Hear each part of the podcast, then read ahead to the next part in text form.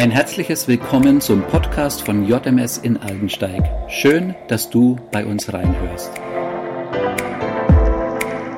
In einigen Tagen ist Ostern. Am Ostersonntag feiern Christen weltweit das Auferstehungsfest, den Sieg Jesu Christi über den Tod. Bevor Jesus aber diesen triumphalen Sieg erringen konnte, stand er im Kampf. Traditionell heißt diese Zeit vor Ostern Passionszeit. Passionszeit steht für Leidenszeit, für die äußeren und inneren Kämpfe, die Jesus durchzustehen hatte. Ja, auch der Gottessohn kämpft mit seiner Angst und mit der Entscheidung um den Weg, den er gehen soll. Unmittelbar vor seiner Festnahme durch die staatlichen und religiösen Autoritäten wird uns in der Bibel folgende Szene geschildert, im Lukasevangelium Kapitel 22 ab Vers 39. Dann verließ Jesus zusammen mit seinen Jüngern den Raum und sie gingen wie gewohnt zum Ölberg. Dort forderte er sie auf, betet, damit ihr in der Versuchung nicht erliegt. Er entfernte sich etwa einen Steinwurf weit, kniete nieder und betete.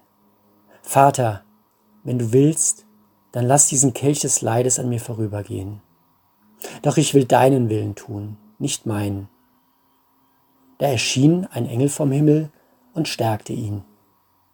Aber er war von Angst erfüllt und betete noch heftiger und kämpfte so sehr, dass sein Schweiß wie Blut auf die Erde tropfte. Schließlich stand er auf und ging zu den Jüngern zurück, die, erschöpft vom Kummer, eingeschlafen waren. Warum schlaft ihr? fragte er. Steht auf und betet, sonst wird die Versuchung euch überwältigen. Jesus weiß, was ihm bevorsteht.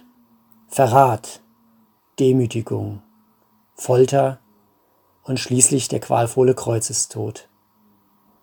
Und was tut er? Noch einmal zieht er sich mit seinen Jüngern zurück an einen vertrauten Ort, um zu beten.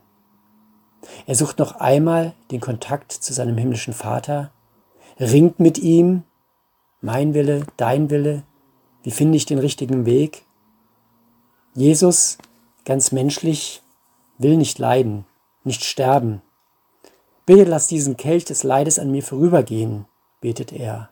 Bitte verschone mich. Aber noch mehr als nicht zu leiden, möchte Jesus den Willen seines himmlischen Vaters tun. Was für ein Vertrauen. Wie sehr muss Jesus glauben und vertrauen, dass sein himmlischer Vater weiß, was er tut und was er von ihm verlangt. Dass Gottes Plan gut ist und sein Wille immer der beste. Aber es ist ein Kampf und er verlangt Jesus alles ab. Der Gebetskampf ist so heftig, wird beschrieben, dass sein Schweiß wie Blut auf die Erde tropft. Und Gott antwortet auf sein Gebet. Nein, er nimmt den Leidenskelch nicht von ihm, aber er gibt ihm die Kraft, den Kampf zu bestehen. Er schickt einen Engel vom Himmel, um ihn zu stärken.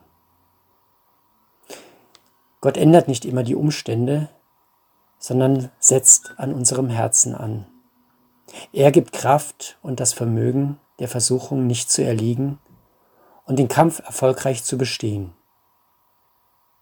Erstaunlich noch, dass Jesus trotz des eigenen schier überwältigenden Kampfes auch seine Jünger noch fürsorglich im Blick hat. Auch ihnen gibt er gleich zweimal in unserem Text den Auftrag zu beten. Zu beten, damit auch sie von Versuchung nicht überwältigt werden.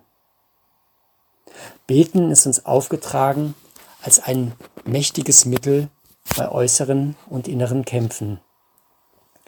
Beten als Ausdruck unseres Vertrauens und unserer Hingabe, als Ausdruck unserer Ohnmacht und unserer Empfangsbereitschaft. Das möchte ich von Jesus lernen. Amen.